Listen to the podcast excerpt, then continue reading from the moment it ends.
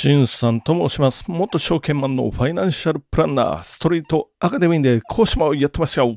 今日は6月3日土曜日。まあ、昨日ね、新幹線が止まったりしてましたけど、皆さんのところは大丈夫でしょうか？じゃあ、早速やっていきましょう。聞くだけちょっと気になる今日の経済ニュース。まず一つ目はこちらから。送料無料、表示見直し、運賃適正化へ消費者理解が課題。時事通信から。政府は2日、物流の2024年問題対策の政策パッケージを公表し、インターネット通販などの送料無料表示見直しに取り組み方針も打ち出した。運送事業者が輸送コストに見合う適正な運賃を得られる環境を整備するためだ。実現には消費者の理解が課題となりそうだ。っていうところですね。まあ、政府のお話かな。物買いますよね、アマゾンとか。まあ楽天でもいいんですけど、そこで送料無料ってありますよ。っていうのをやめてくださいねっていうお話ですよ。政府の方。これは実は来年、この物流業界、まあ運送業界ですよね。大改革 っていうか2024年問題っていうのはあります。何かっていうと、えっ、ー、と、年間労働時間960時間にしてくださいねっていう、そういうお話ですよ。960時間っていうのはあくまでも時間外。時間外ですよ。で、全体、全体っていうか、まあ、2000時間以上働いてますからね。2500、600時間。それぐらい働いてますけど、そういう物流の、まあ、ドライバーの方ですよね。給料は全産業平均からしても、かなり1割から2割ぐらい低い。時間外が960時間にしてくださいね。っていうことです。何にしてもそうなんですけれども、日本ですよね。まあ、みんな一生懸命働いてるけど、給料上がらない。これはなぜっていうお話。これは最近やっぱりこの生産性の本を読みました外国人の人が書いてる生産性の頑張ってる方向が間違ってるんじゃないっていう。あ、まずね、でもそうですし、国会議員でも生産性、なんていうんです定義が分かってないとかってその外国人の人書いてました。定義って何ですか？ってなると、端的に言うと、1人当たり GDP ですよ。これがまあ生産性を示す定義としては一番当たってると。で、日本は2000年かな ?2000 年まで第2位だったんです。世界の。で、1位はもう日本より上ってあの、ルクセンブルクしかなかったんですよね。ルクセンブルク。ご存知ですか？あの、超お金持ちの国ですよ。人口自体少ないんでね。まあ、これ、これがそもそも、まあ、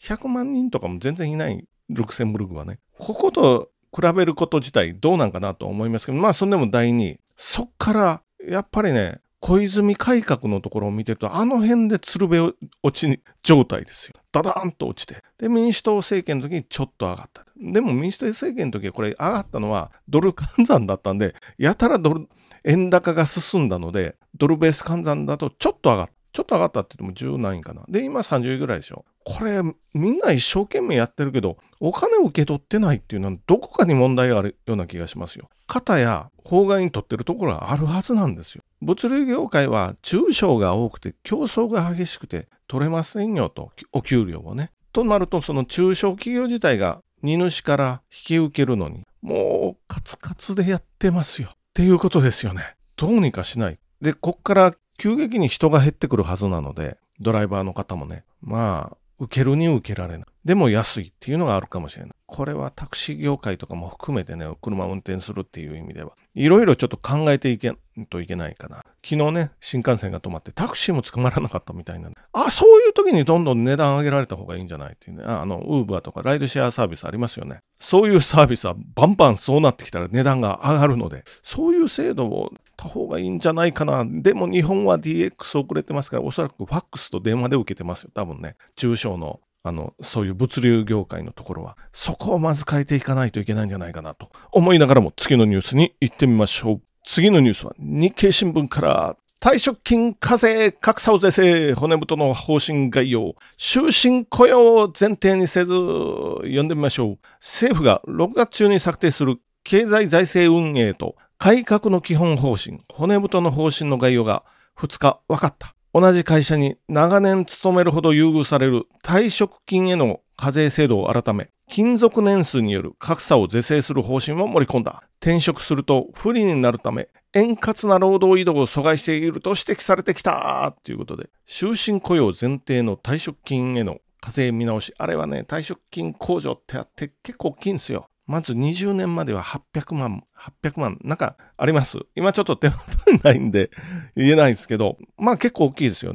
大企業なら2000万とかね、公務員の人なら2500万一発で受け取って、で、控除額が大きい。受け取り方によっては税金払わなくても済みますよ。いうのもあります。でもこれやると、退職金課税を触ると、まあ、イデコにも影響は及びそうですよ。急激にね、しかも中高年になったら退職金のあの、なんか計算式ありますよね。指数関数的に増えるような計算式になってるので、まあ、しがみついてやめない。っていうことなんですけど、まあ、これはね、やった方がいいかな。個人的にはね、やっぱり日本企業のダメさ言うとあれですけど、怒られますけど、まあ50代ぐらいの、要するにバブルと、まあその直後組ぐらいの人たちがまだ残ってるんでね。で、若い人たちのこの目を摘んでるんじゃないあ、もうこれはもうしょうがないですけどね、もう。ということはこれは増税につながりかねないと。この退職金とかやめて、もう配ったらどうですか ?NISA も拡充しますから自分でやりましょうっていう、それでもいいんじゃないですか？イデコもありますしね。ということですよね。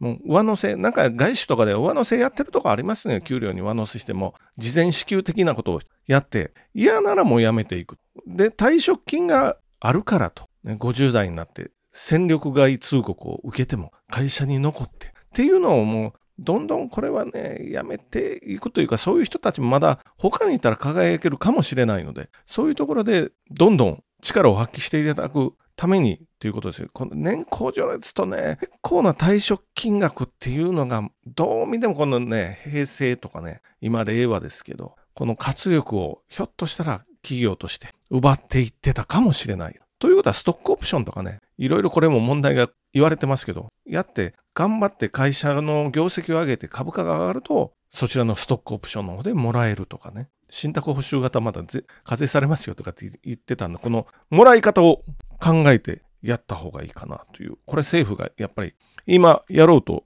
してます。もうずっと停滞なんで、もう何かやっていかないといけないんですよ。まあこれはいろいろ考える余地があるなと思いながら最後のニュースに行ってみましょう。最後のニュースはやっぱ経済ではこれですよ。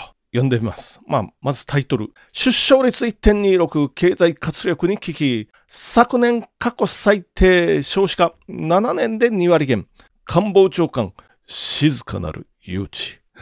ちょっと声を落として、まあ、読んでみましょう。厚生労働省は2日、一人の女性が生涯に産む子供の数を示す合計特殊出生率が2022年には1.26だと発表した。05年に並んで過去最低となった。低下は7年連続で新型コロナウイルス下での婚姻数の低迷などが影響した。社会や経済の活力を維持できるかの瀬戸際にあり、出産や子育てなどへの若年層の経済不安を取り除くための対策が急務となるっていうところです。まあ、ここでね、よく出生数を、出生率とかね、も取り上げてますよ。でも言いますよ、相手。相手じゃないけど、まあ言いますよ。まず段階の世代は毎年270万人ぐらい生まれてましたよ。段階の世代っていうのはね、ビートたけしさんぐらいのあの世代ですよ。270万人生まれて、大学時代には学生運動をや、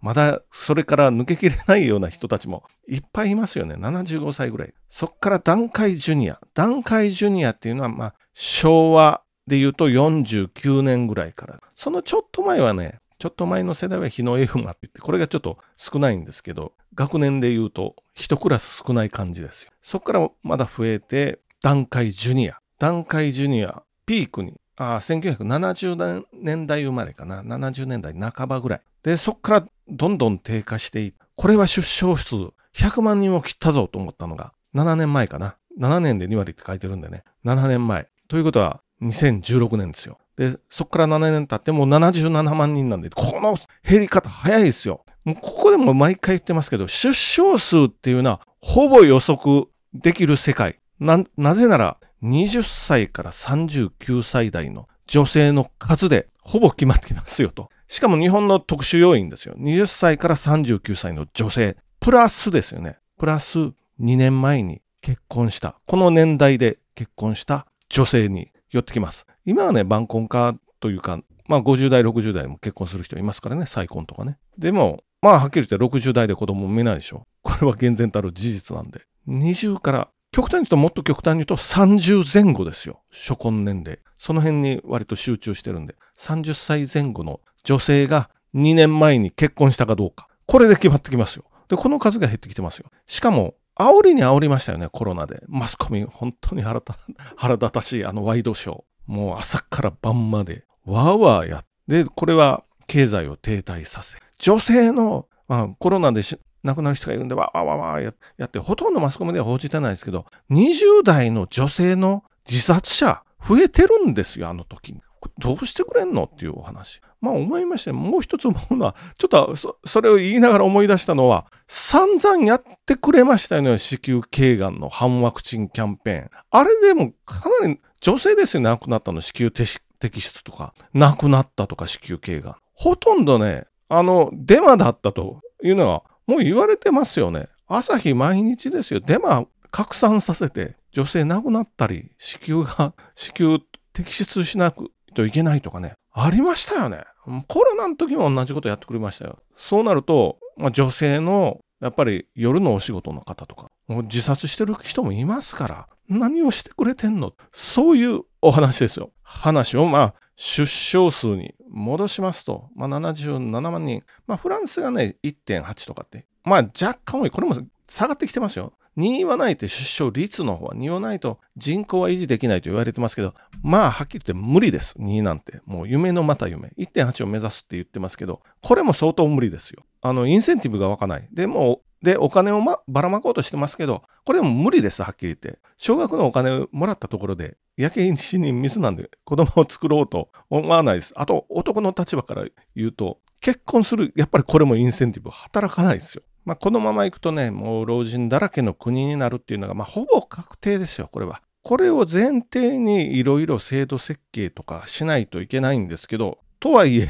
働き手がいなかったら何ができるのって何もできないですけどね。じゃあもう外国人を入れるのか。でも外国人の高度人材って言われる人たちは、もう日本には来てくれないですよ。はっきり言って。安すぎ。給料安すぎですよ。来てくれない。なんていうか、しんどい仕事してくれるような人たちもですね、これも来てくれないですよ。やっぱり安すぎ。オーストラリアとか、時給3000円とかでしょ。アメリカとかもそうでしょ。かたや一発目のニュース。あ、時間外960時間。年間2500時間ぐらい働いて、手取り、手取りじゃない年収で450万とか400万しかくれない。来ますかっていう話ですよね。一部のマスコミ、自民党、あと野党、もうこの根幹自体がいろいろおかしなことになったな。このような、もうなかなか修復不可能かもしれませんよと思いながら、じゃあまとめに行ってみましょう。まず一つ目、物流ですよ。やめましょうって 政府が提言してますね。あの、送料無料とかっていうことは。まあ問題そこじゃないですけど、本当は。まあでも、我々も、やっぱりそれなりの対価払わないとダメですよね。で、二つ目は、